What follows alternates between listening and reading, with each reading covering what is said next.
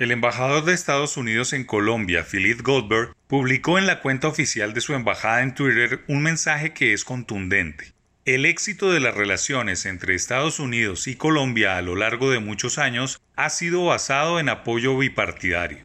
Insto a todos los políticos colombianos evitar involucrarse en las elecciones estadounidenses. El mensaje tiene varias lecturas ideologizadas, pero una sola interpretación diplomática, y es que como país se debe respetar la voluntad de los ciudadanos sin intromisiones en los asuntos domésticos menos los electorales. El comentario se hace a solo ocho días de realizarse las elecciones en Estados Unidos el próximo 3 de noviembre, en las que los votantes de origen latino han cobrado especial relevancia, y dentro de ese universo los colombianos tienen una presencia ascendente y militante.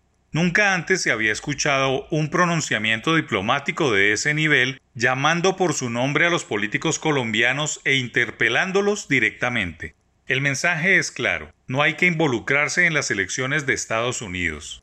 El tuit se suma al comunicado emitido el sábado pasado en el que el embajador defendía la relación bilateral entre ambos países en los siguientes términos. Colombia no tiene mayor aliado que los Estados Unidos, y los Estados Unidos no tienen un socio y aliado mejor ni más capaz en la región.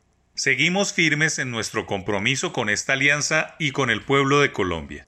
Dos mensajes que están ligados y que deben llegar con nitidez al oído de los políticos colombianos, quienes sin ser conscientes de sus acciones pueden generar situaciones adversas en lo político y económico en el mediano plazo.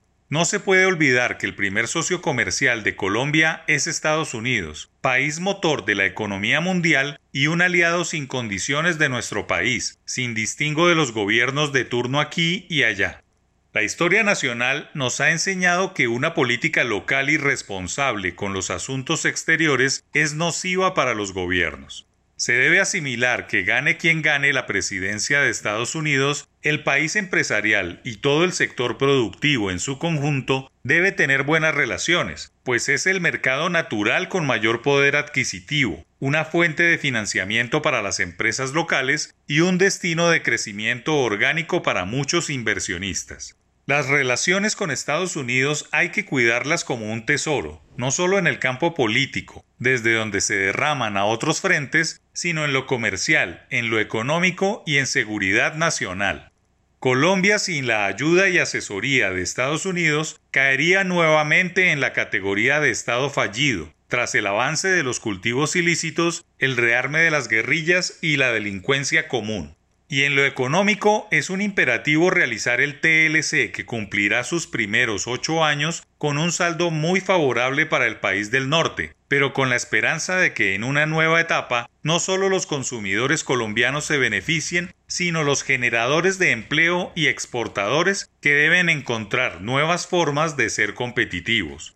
En 2012, según el DANE, había un superávit de 8.244 millones de dólares. En 2018 hubo un déficit de 1.669 millones de dólares, una diferencia, desde firmado el TLC, que debe empezar a recuperarse en el nuevo gobierno.